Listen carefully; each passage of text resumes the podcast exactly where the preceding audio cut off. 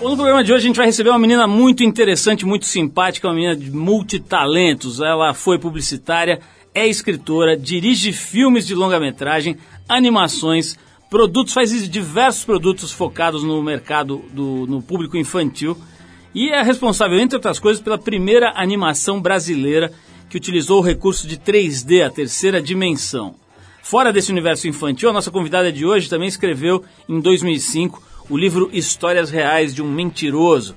Aquele livro que contou com detalhes a trajetória do Marcelo Nascimento da Rocha.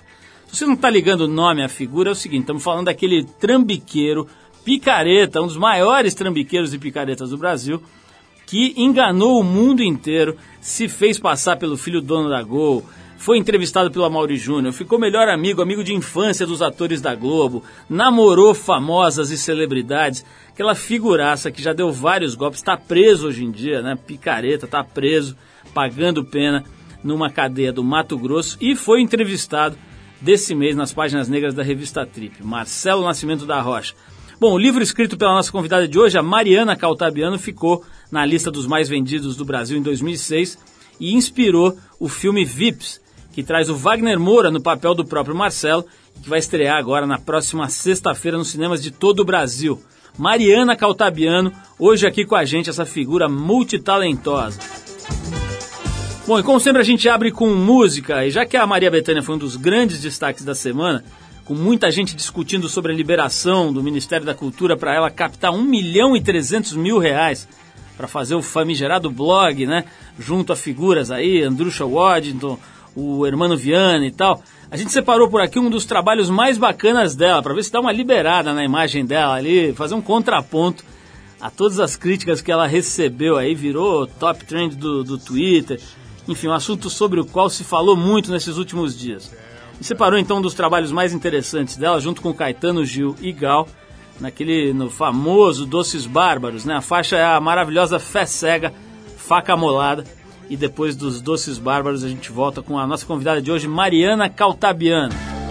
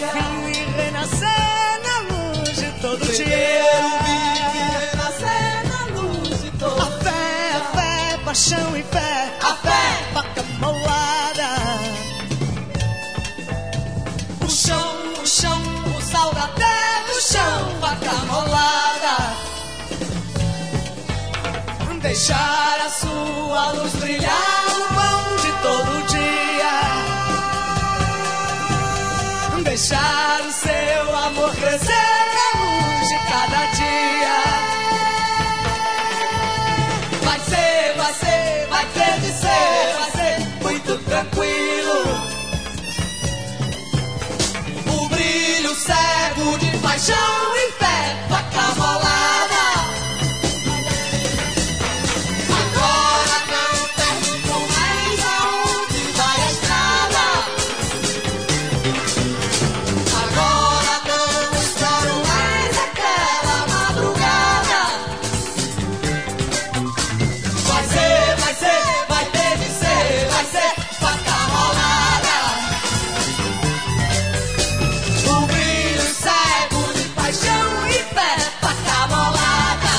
Você está no Trip FM.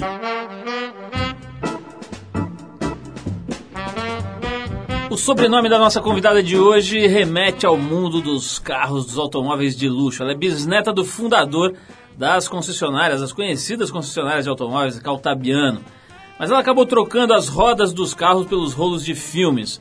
Publicitária começou a carreira na década de 90 como redatora das agências DM9 e Talent. Lá para 95, no meio da década, ela se mandou para Nova York para estudar cinema e acabou se encantando pelo curso de livro para crianças, por uma espécie de, de, de academia ali para aprender a trabalhar com literatura para crianças. Dessa salada de influências surgiu seu primeiro trabalho para o público infantil, o Jujubalândia, que virou livro, peça, CD, programa de televisão, site, tudo isso é, é, linkado num programa de televisão no SBT que foi bastante assistido. Trabalhou também na Rede Globo, no programa TV Globinho. Escreveu outros livros infantis e depois de uma fase casca grossa na sua vida, ela produziu As Aventuras de Gui e Estopa, primeiro longa de animação produzido por uma mulher e o primeiro desenho brasileiro exibido no canal Cartoon Network. Em janeiro desse ano, mais uma inovação. Ela lançou a primeira animação nacional em 3D, o filme Brasil Animado.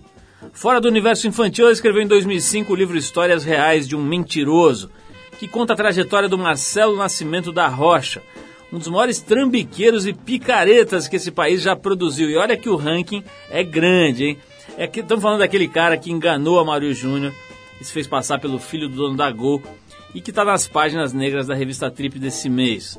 O livro ficou na lista dos mais vendidos do Brasil em 2006 e serviu de inspiração para o filme Vips, que traz Wagner Moura no papel do Marcelo e que estreia na próxima semana, aí na sexta-feira, nos cinemas aqui do Brasil todo. Bom, já deu para perceber para os mais bem informados que o papo hoje aqui no Trip é com a Mariana Caltabiano, dona dessa extensa biografia, apesar da pouca idade, e que foi inclusive a editora convidada da revista TPM, que está nas bancas. Mariana, é um prazer te receber aqui. Muito legal você ter podido abrir a sua agenda aqui para vir nos visitar. Esse não é o programa da Mauri Júnior, mas é um programa que agradece e que enaltece a personalidade de seus convidados. Então, obrigada pela sua presença. Aí, Eu que agradeço, adoro o seu programa, Paulo. Mariana, vamos começar com essa confusão aqui, que é o seguinte: tem um filme, é, longa-metragem, indo para os cinemas aí semana que vem, chamado Vips. E tem o seu livro, né? O livro que você fez, você talvez tenha sido a primeira pessoa aí que foi atrás do tal do Marcelo, né? E, e enfim, trouxe o cara aí para um conhecimento mais profundo sobre a, a mente desse fulano, quer dizer, porque ele ficou muito conhecido na época do golpe lá, ele se fez passar pelo, pelo Henrique Constantino, na, no Recifolia e tal, e depois deu uma sumida, né? Ninguém sabia mais do cara. Você deu uma resgatada e fez o livro VIP, como eu disse agora há pouco, ficou em primeiro lugar nas listas de vendas e tal. Mas tem agora o filme, dirigido pelo Tonico Mello, né, que vai para os cinemas da- daqui uma semana, tem o seu livro e tem um documentário também é, sobre a vida do Marcelo. Como é que é? Qual o seu papel nessa história toda aí, Marina? Bom, tudo começou o dia que eu tava vendo tal famoso programa do Amauri, que ele contava que tinha sido enganado, né, pelo Marcelo Nascimento. Quando eu vi aquele cara ali, achei aquela história muito engraçada, pensei, bom, esse aí é o meu personagem, porque eu tinha vontade de fazer um filme eh, que não fosse para criança, um filme para adulto. E nessa época eu soube que o Tunico Melo estava atrás de uma história para o primeiro longa dele. Então, contei do Marcelo para ele, mostrei a entrevista, a gente conversou com o Fernando Meirelles. E ele falou assim, chamou a advogada, né? E ela falou, mas gente, é muito difícil comprar os direitos de um estelionatário. Como é que vai fazer isso? Seria tudo muito mais simples se tivesse um livro. E aí eu falei, bom, mas eu vou lá e faço o livro, achando que ia ser moleza. então passei um ano indo na cadeia, fazendo as entrevistas com o Marcelo, com os policiais, a Mauri Júnior, o Ed Sá, enfim, todo mundo que participou dessas aventuras dele. E nessa época eu não, não tinha pretensões e nem imaginava que o livro fosse entrar para a lista dos, dos mais vendidos do Brasil, né? E eu fiz também, uh, eu gravava essas entrevistas. E o material acabou ficando muito interessante. E depois eu resolvi fazer o, o documentário. Agora, o livro, o, o filme do Tonico Mello, ele parte do seu livro como uma espécie de argumento para o filme, é isso? Olha, o, o filme do Tunico, o, o, personagem do Wagner, ele, ele faz algumas das coisas que o Marcelo fez na vida real, mas ele é completamente diferente do Marcelo. Né? Eu acho que ali no Vips tem muito a visão do Tunico, do Braulio, do, do Thiago, do próprio Wagner. Eu acho que o Wagner criou um novo personagem que faz o que o Marcelo fez de se passar por dono da Gol, de, de ser líder numa rebelião, enfim. Então eu acho que é isso que muda. É uma, é uma, aventura que tem drama, tem um pouquinho de comédia. E o Marcelo Real, eu acho que ele é mais um fanfarrão, um mentiroso compulsivo. Como é que foi teu primeiro encontro com ele, Marina? Porque imagina assim, o cara tá lá preso, na época acho que estava preso em São Paulo, né? Ele estava em Curitiba, no centro Curitiba. de triagem. Como é que foi o teu primeiro encontro com ele? Assim, ele ficou surpreso de ver lá uma menina bonita de São Paulo chegando lá atrás dele, já quis te dar uma chavecada. Como é que foi o, o, o teu primeiro contato com ele? Ele ficou super desconfiado. Eu cheguei lá, ele estava numa cela lotada de gente, sem luz, com goteira. Ele estava na pior ali. E ele ficou olhando, mas quem é você? Mas super assim desconfiado. Aí fomos conversando, ele foi. E até foi engraçado porque ele estendeu a mão através da grade. E eu me vi ali, aquilo parecia uma cena de filme, né? Que eu falei, será que eu dou a mão para cumprimentar o cara? Porque se eu não dou a mão, ele já vai quem, achar que eu sou metido alguma coisa. Mas também se eu dou a mão, ele pega, me puxa, bota um canivete. Você não sabe, né? Eu nunca tinha entrado na cadeia. Mas foi tranquilo, fechamos lá. Deu o... a mão pra ele. Dei a mão. fechamos lá, fizemos um contrato para livro, filme e documentário. E aí eu falei, olha, é, então depois eu volto aqui com câmera para fazer a, as entrevistas com você. Isso era um final, final do ano. Acabou que eu voltei só no começo do ano seguinte. E aí ele ficou muito bravo comigo. E aí vem a história do golpe que ele aplicou em você, né? Conta aí. Exatamente. Ele, ele chegou para mim com a maior cara brava, assim, que no final do nosso último encontro ele tinha sido simpático. Você sabe o que é dizer que uma coisa vai acontecer na cadeia e essa coisa não acontece? Você falou que eu ia, ia fazer um livro, um filme, eu já virei piada aqui dentro. Tô todo dia fazendo a barba, já cortei o cabelo, tá todo mundo rindo de mim, falando que essa história é mentira. Então eu não vou mais fazer com você, vou fazer com o Roberto Faria, que é um produtor, irmão do Reginaldo Faria. Inclusive eles já fizeram tal e tal filme, são muito melhores do que você. Eu fiquei assim em pânico, porque tinha acabado de sair uma matéria grande sobre ele na revista Época. E, e aí eu pensei, caramba, é possível que outra pessoa tenha tido a mesma ideia que eu, porque não? É uma boa história, né? Óbvio que confiei o tempo inteiro que aquilo pudesse ser mentira.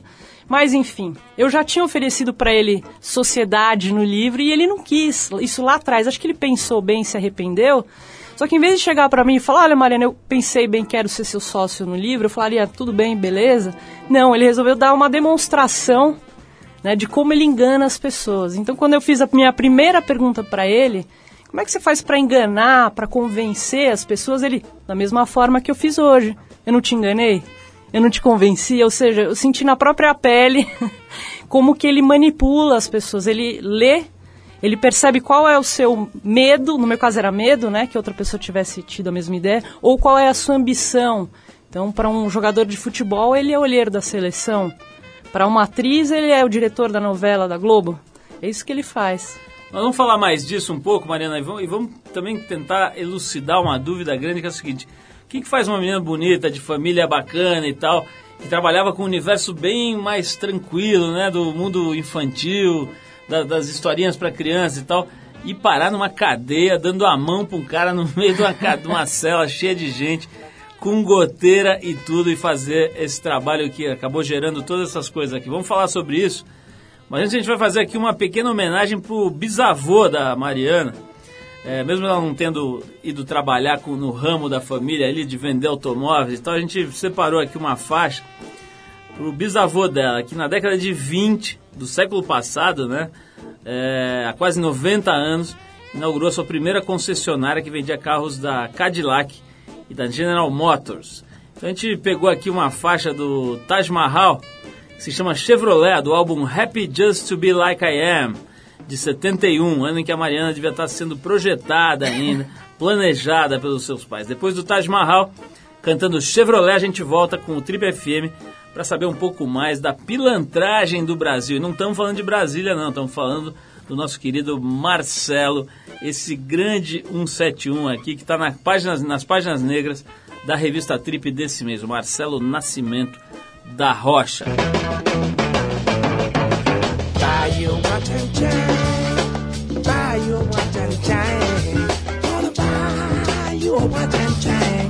Just do something for you. Just to do something for you.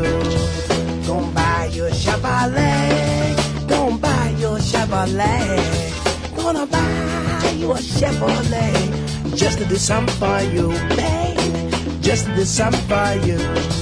Gonna build you a house and home with my bare hands. Build you a house and home. Gonna build you a house and home. Baby, do something for you. Got to, baby, do something for you.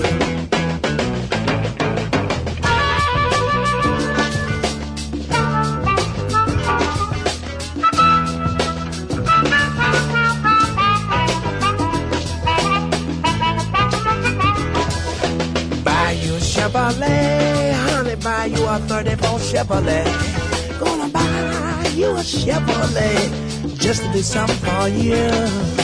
Just to do something for you.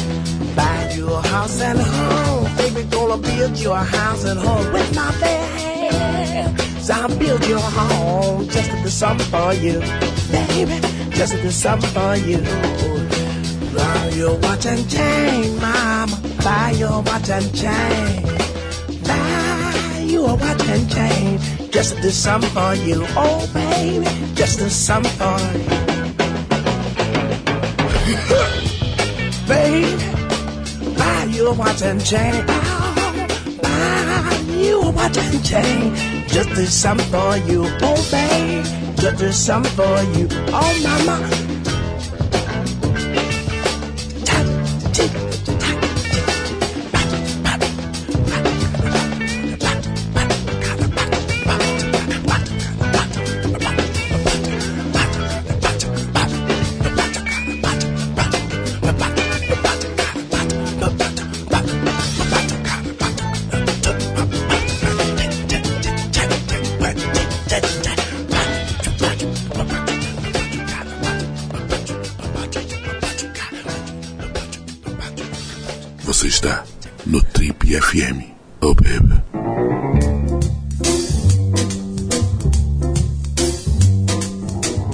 Legal, estamos de volta. Se você ligou o rádio agora, esse é o programa da Revista Trip. Hoje conversando com a Mariana Caltabiano, uma moça de multitarefas e multitalentos. Mas uma das coisas mais interessantes que ela fez nos últimos tempos foi escrever um livro, né? Publicar um livro sobre o Marcelo Nascimento da Rocha, que é esse pilantraço que está preso hoje em dia, né? Aquele cara que fez, se fez passar por líder do PCC em rebelião, guitarrista do Engenheiros do Havaí, filho do dono da Gol, uma série de coisas, um 171 muito engraçado, enganou a Mauri Júnior, né? O Mauri Júnior virou o emblema do cara, né? Enganou a Mauri, enfim. A Mariana fez o livro, fez também o documentário e participou do processo que gerou um filme de longa-metragem que vai estrear semana que vem em São Paulo. Mas, Mariana, no começo da- da- do programa aqui, quando eu contei um pouquinho da sua história, eu falei de uma passagem importante que você teve pela publicidade na década de 90, né? Você teve em duas agências, duas das mais importantes agências do Brasil, a DM9 e a Talent. Como é que foi a tua carreira de publicitário? Que foi meteórica, né? Você chegou rapidinho ali num- numa posição de destaque, ainda bem mocinha, né? É, eu costumo dizer que a DM9 foi a minha faculdade. Porque eu comecei a trabalhar lá com 19 anos e fiquei quatro anos lá e depois fiquei mais um ano na Talent. E eu aprendi demais na, na publicidade. Acho que eu só estou conseguindo fazer as coisas que eu faço agora por causa desse conhecimento da publicidade. Porque não adianta você só ter as ideias, né? Você tem que conseguir vender as suas ideias também, né? E fazer alguém pagar a conta. Então ali, aquele momento que eu aprendi com o Nizam Guanais e com todos aqueles criativos, foi uma época fantástica. Tinha Marcelo Serpa, Alexandre Gama, vários outros nomes aí conhecidos da publicidade. Então, para mim, ali eu aprendi, assim, praticamente tudo que eu sei e que me ajudou em todos esses outros projetos que vieram depois. O interessante é que, eh, na verdade, com essa história do VIP, você deu uma desviada da tua trajetória principal, que é o mundo infantil, o universo infantil, né?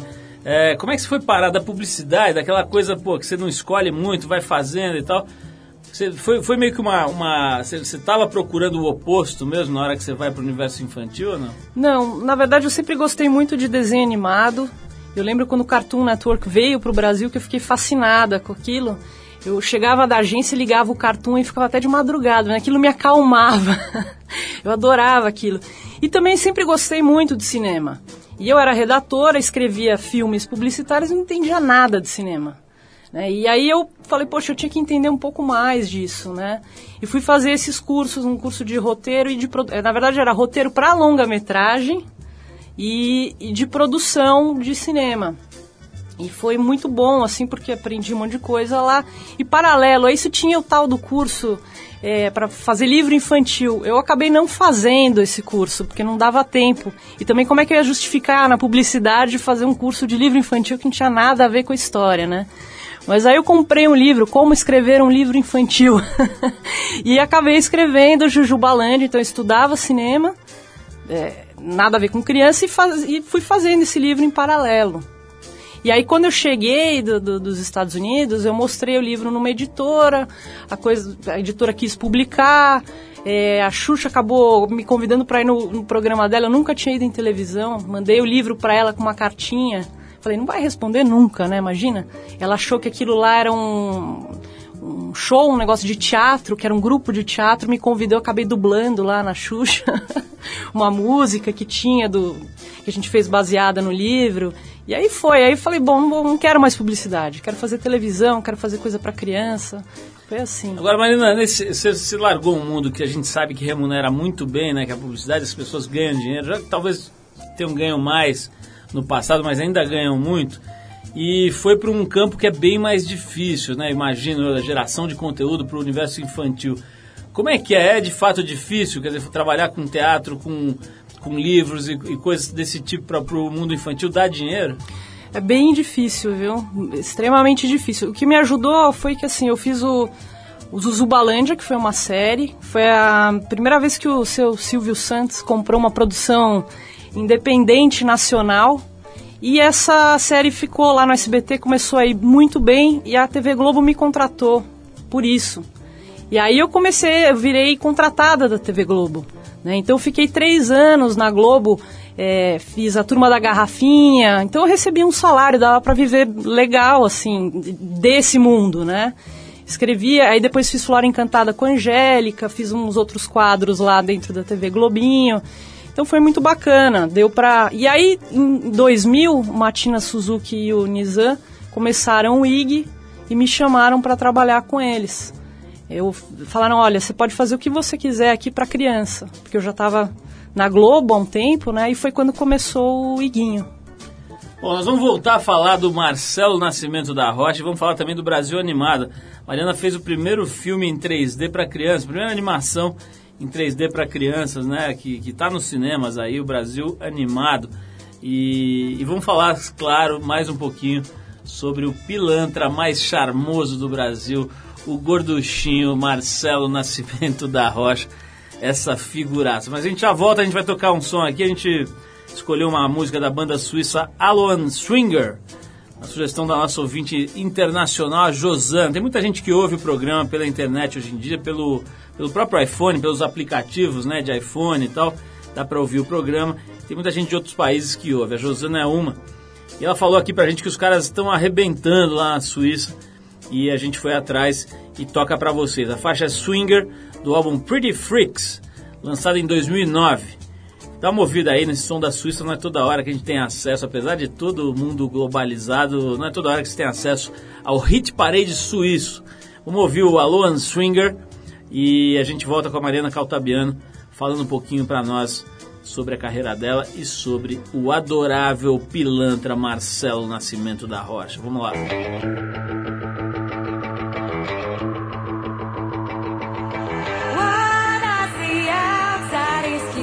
what I want is beneath. I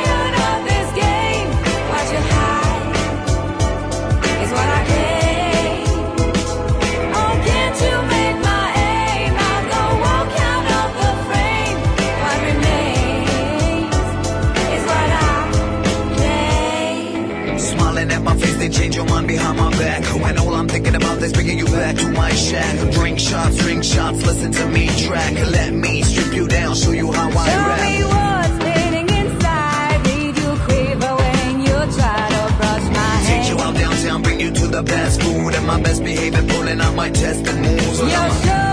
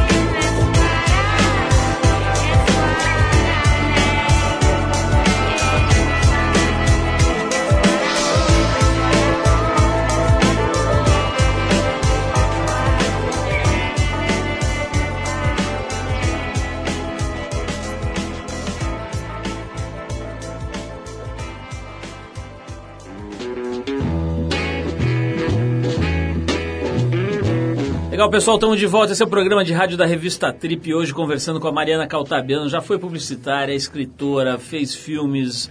Uma menina multifacetada, multitalentosa. Mariana, é, tem uma pergunta aqui que eu acho bem interessante para fazer para você, que é o seguinte: é, você trabalhou, como a gente estava falando agora há pouco, na publicidade de verdade, né? Assim, ligada na engrenagem mais top da propaganda brasileira. E agora, entre aspas, passou para o lado, pro outro lado do balcão, vamos dizer assim, né? Fazendo conteúdos e tal. Tem uma questão muito, muito séria agora sendo discutida, que é sobre a publicidade para criança, publicidade eh, voltada para o público infantil.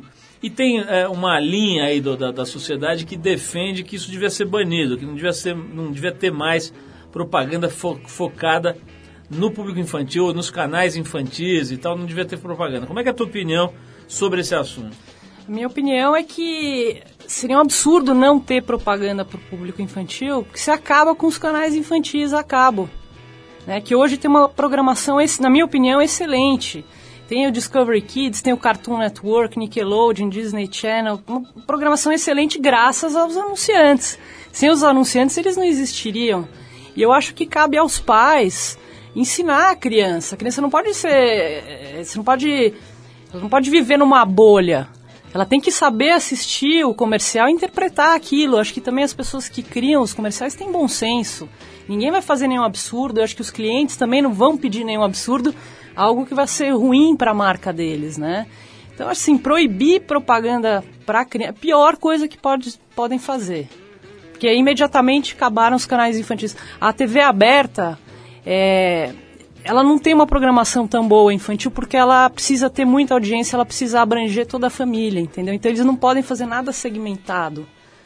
Então a criança imagina, a maravilha desses canais acaba é que elas têm programação para elas o dia inteiro. Você não acha que tem um pouco de excesso, Mariana? Por exemplo, dizer, acho que você tem um argumento, um argumento bom, mas por outro lado você sabe que as pessoas que recebem a TV por assinatura pagaram por aquele conteúdo, né? Concordo. Então tem um faturamento importante das, dessas emissoras que já deveria ter uma carga bem menor de publicidade. O que você vê hoje nos canais infantis é uma carga grande de publicidade. O pior não é a carga, o pior é o tipo de mensagem. Né? Por exemplo, uma coisa que se discute bastante são os brindes do McDonald's, né? Quer dizer, aquela coisa de dar joguinho, de dar bonequinho e tal para as pessoas que vão lá consumir, fazem a criançada ir, ir lá babando para consumir aqueles negócios, para ganhar os brindes. Você não acha que tem aí uma fronteira, uns limites que às vezes ultrapassam, não? É, pode ser. Eu acho uma coisa que me incomoda um pouco, assim, é principalmente que aumenta o volume. Eu tô assistindo lá com os meus filhos, começa a berrar o, o comercial, né? Eu acho que podiam cuidar algumas coisas, sabe? Eu acho que aí é o bom senso das pessoas que têm filhos. Aquilo que você não gostaria que fizessem pro seu filho, não faça pro filho dos outros, não faça pro, pro consumidor, pro, né?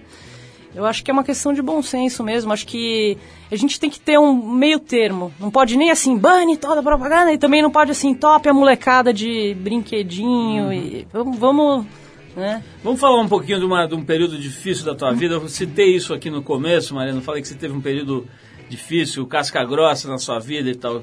A verdade é que em 2007 você perdeu seus dois irmãos né, no acidente da TAM aqui em Congonhas. E, e um pouco mais de um ano depois, seu pai também acabou falecendo. Né? Como é que você lidou com essas perdas? É um negócio muito violento, né? Assim, uma, em todos os sentidos, né? Você perder dois irmãos em qualquer situação deve ser muito difícil. Ainda numa, numa, numa, numa, numa comoção, numa tragédia que comoveu o país inteiro e tal.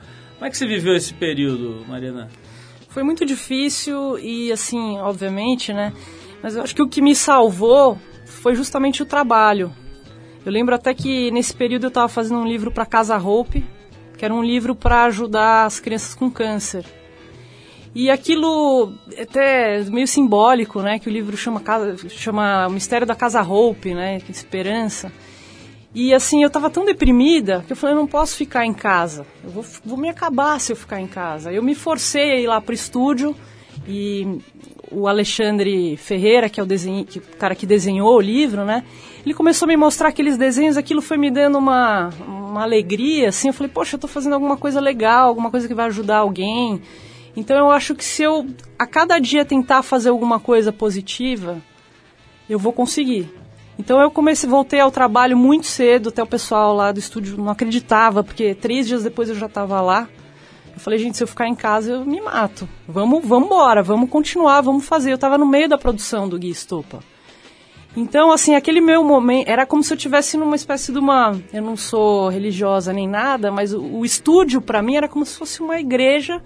Eu estava ali cercada de pessoas com uma energia super positiva, fazendo um trabalho que elas amam. É, é muito bom para mim estar perto dessas pessoas. Né, eu vejo muito assim, todo mundo trabalhando para ficar rico, para ficar milionário. E eu vejo esses desenhistas, e a coisa que eu ma- mais gosto de ver é o brilho no olho deles. Parece que eles já ganharam tudo o que eles querem na hora que eles estão fazendo. Então essa energia foi o que me ajudou, claro que é o apoio da família, meu marido, Marcelo, que chama Marcelo também, aliás, não é o Nascimento. E nem é pilantra. Os meus filhos, né, pela- e meus filhos também, a Isabela e o Felipe, foram fundamentais para eu continuar tocando a minha vida. Ô, Marina, te- é, a gente falou agora há pouco também do Brasil animado, né? Primeira animação nacional que usa o 3D, né? É, na verdade, 3D, as imagens é, reais captadas em 3D. captadas em 3D. É, como é que se, como é que foi esse filme? Como é que está indo esse filme, né? Uma, uma animação brasileira que tem o objetivo de mostrar o país para a criançada e tal. Como é que foi fazer? Como é que está sendo o- a aceitação do filme? Olha, fazer o filme foi um grande aprendizado. No início eu nem pensava em fazer esse filme em 3D.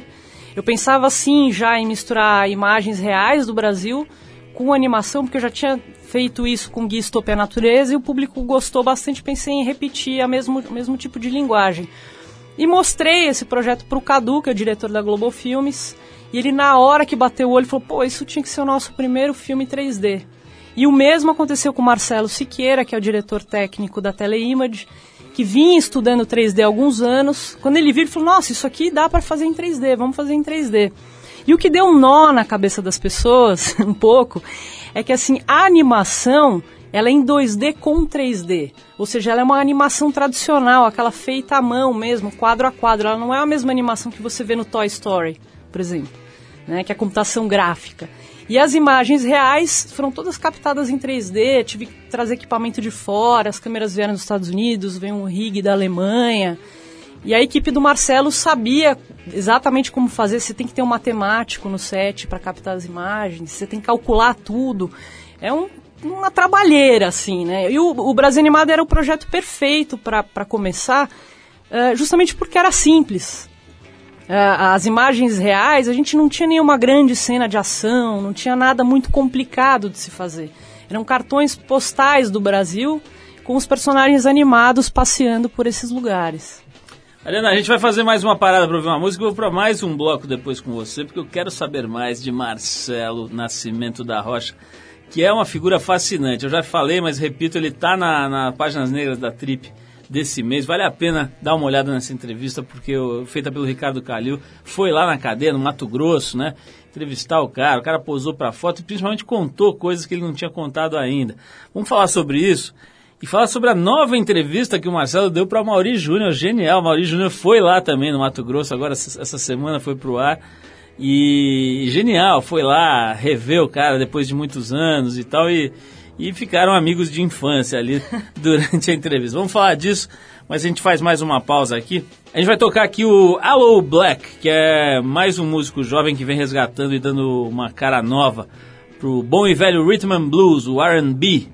A sua faixa mais famosa se chama I Need a Dollar, do, do álbum Good Things, lançado em setembro do ano passado. Mas a gente seguiu a sugestão do nosso amigo Marco Pauliello, Grilo, videomaker aqui dos nossos sites, da Trip e da TPM, e separou a música, separou a música Loving You Is Killing Me, desse mesmo álbum. Depois do Hello Black, a gente volta com mais Trip FM, Mariana Caltabiano, e o nosso querido 171 Marcelo Nascimento da Rocha. Vamos lá. Loving you is killing me when you know it should be thrilling me. Loving you is choking me slowly. When I'm with you, I still feel real lonely. Loving you is busting me. You don't ever put your trust in me. Loving you should mean that I'm your king. You don't make me feel like anything. Now I never knew you'd be so evil. How did you get to be so evil, you telling me that I'm bad to you. You don't know what you're talking about, girl. Hear me when I say you can't just do whatever you want, girl. Loving you is killing me when you know it should fulfill me. Loving you is aching me sadly. You know that it should make me happy. Loving you ain't worth all the suffering. In return, you never give me nothing. Here's the news about loving you. Well, it's something that I used to do. Stop, children, what's that sound? Look at my heart all over the ground. Stop, children, what do you see? Why you keep shooting at me?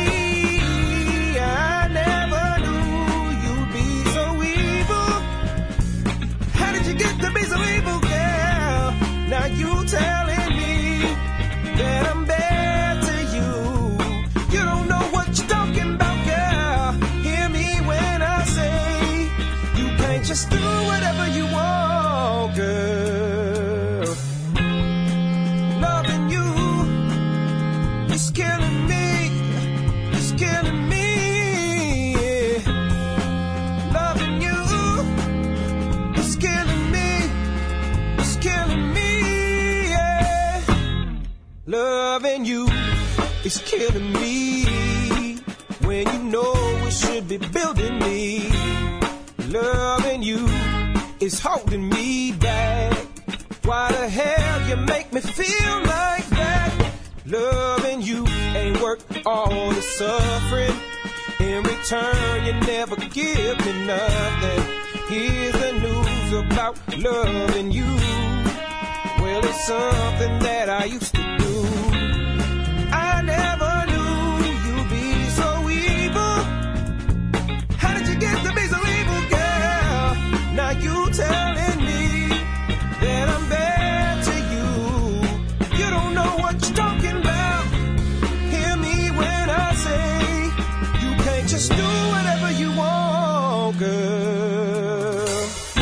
Você está no Trip FM. 26 anos de independência no rádio brasileiro.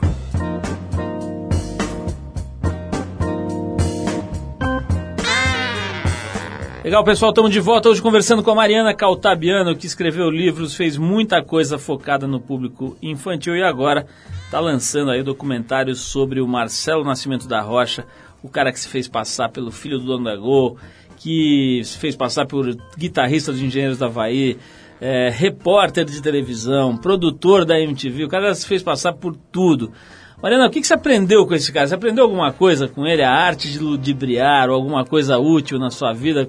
Conta aí, como é que foi? Você ficou bastante, muito em contato com ele, né? Eu aprendi muito. Inclusive, ele, ele, logo no começo do livro, ele fala assim que esse livro é uma falta de ética com os estelionatários, porque quem lê o livro não cai mais em golpe nenhum. Ele conta vários golpes, não só dele, mas eh, são praticados por outras pessoas. Então você começa a ficar esperto, né?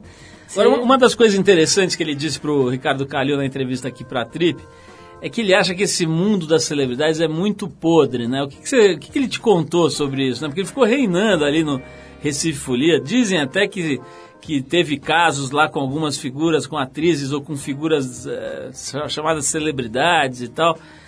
O que, que ele te contou desse mundinho especial? Ah, ele contou que ele chegou lá nessa festa aí no, no Recife, do- dos VIPs, como ele diz, e ninguém olhava na cara dele. Quando ele disse que ele era dono da Gol, todo mundo começou a tratar ele como se ele fosse o rei da cocada preta. né? Então ele sentiu na pele ali uma coisa de, de a rejeição, né? Como o Ricardo Mack até fala no documentário, ele seria rejeitado na largada, de cara. Né? Aliás, os depoimentos do Ricardo Mack no documentário são muito engraçados. Porque ele, ele foi vítima do Marcelo também, né? Ele virou o melhor amigo do Marcelo lá. Ele fala, poxa, eu tava numa situação que eu era ator da Globo, de repente venceu meu contrato. E eu fui para essa festa, eu tava num momento frágil.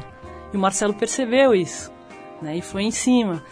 Então, a verdade é que acontece mesmo isso. As pessoas são interesseiras. E o Marcelo, ele acaba se, se dando bem em cima de quem quer se dar bem em cima dele. Como é que, é, como é que tá o teu, é, teu, teu contato, o relacionamento com ele hoje em dia, depois desse processo todo de fazer o livro, de filme e tal? Ele mudou muito? Porque ne- nessa entrevista nova que ele deu ao, ao Amaury Júnior, ele faz o papel do homem regenerado, um homem bom, um homem meigo, um homem que reconstruiu a sua vida, que, que está noivo, que quer sair para casar e tal. O, o pessoal um pouquinho mais escolado fica com o pé atrás, né?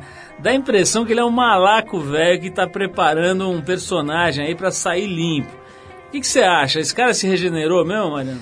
Olha, não dá pra dizer se ele se regenerou ou não, né? Isso só o tempo é que, que, que vai falar. Agora, o duro é que ele ficou conhecido, o rosto dele ficou conhecido, então vai ser difícil ele aplicar algum golpe. E nenhum golpe vai superar o que ele conseguiu até agora, porque se ele queria aparecer, né? Até a gente brinca que o grande golpe dele é esse filme. Imagina um filme com Wagner Moura, Universal Pictures, Fernando Meirelles, o Diabo 4. Então, assim, é o. Ele tá lá em cima, nada vai superar isso. Então, acho que ele só vai aprontar alguma coisa se ele for muito burro. Mas, por outro lado, eu acho que o Marcelo ele é um mentiroso compulsivo. Compulsivo.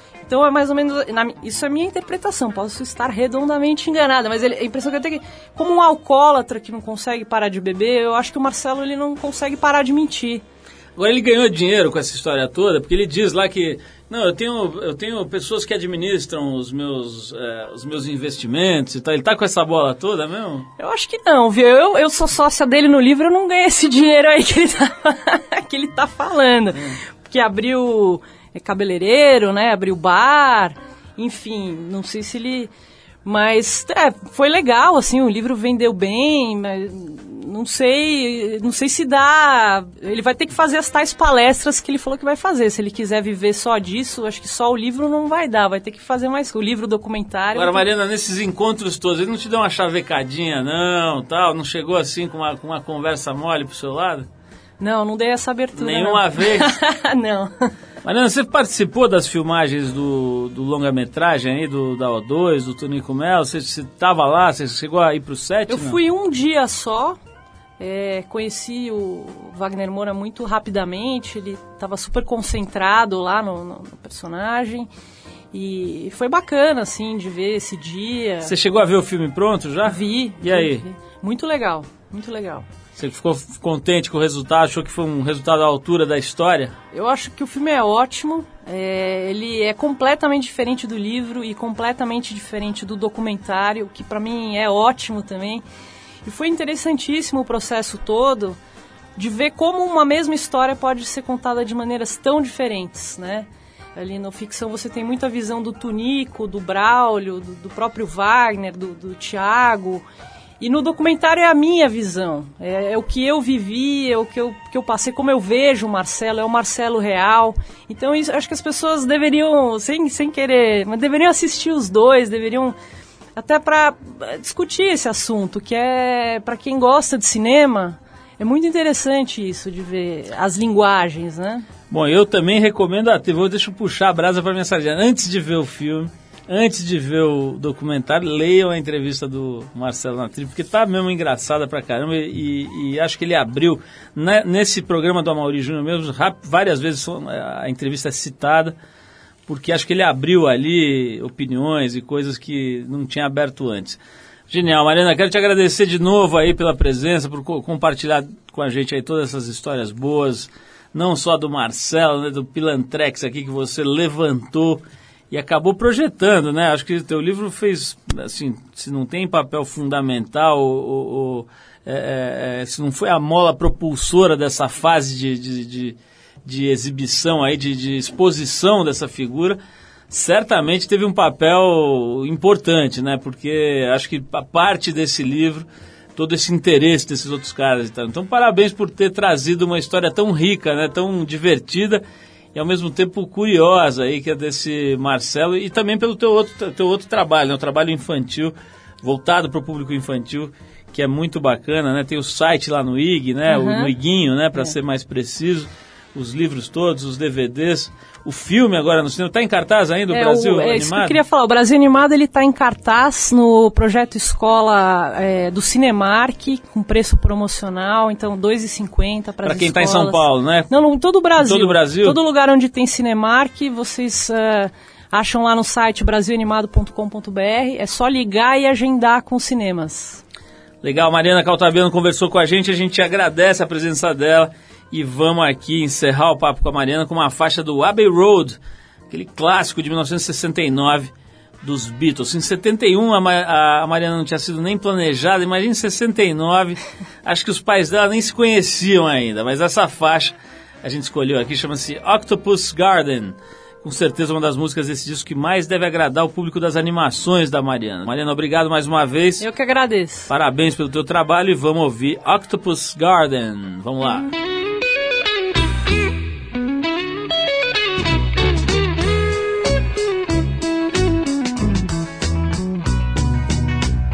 I'd like to be under the sea in an octopus's garden in the shade. He'd let us in, knows where we've been in his octopus's garden in the shade. I'd ask my friends to come and see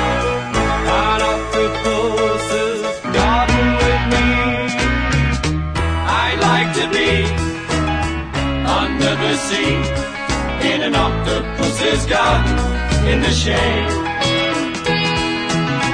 We would be warm below the storm in our little hideaway beneath the waves.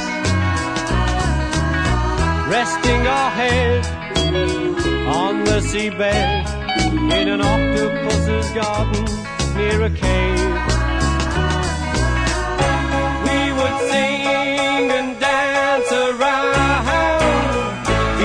We know we can't be found. I'd like to be under the sea in an octopus's garden in the shade.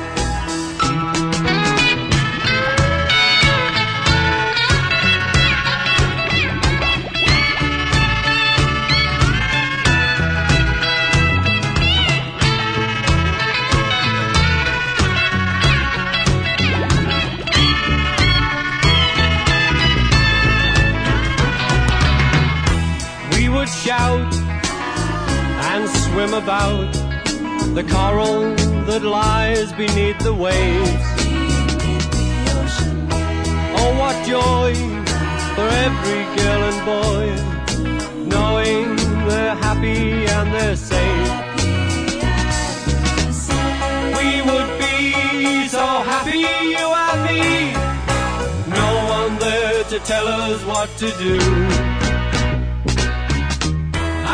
To be under the sea in an octopus's garden with you. In an octopus's garden with you. In an octopus's garden with you.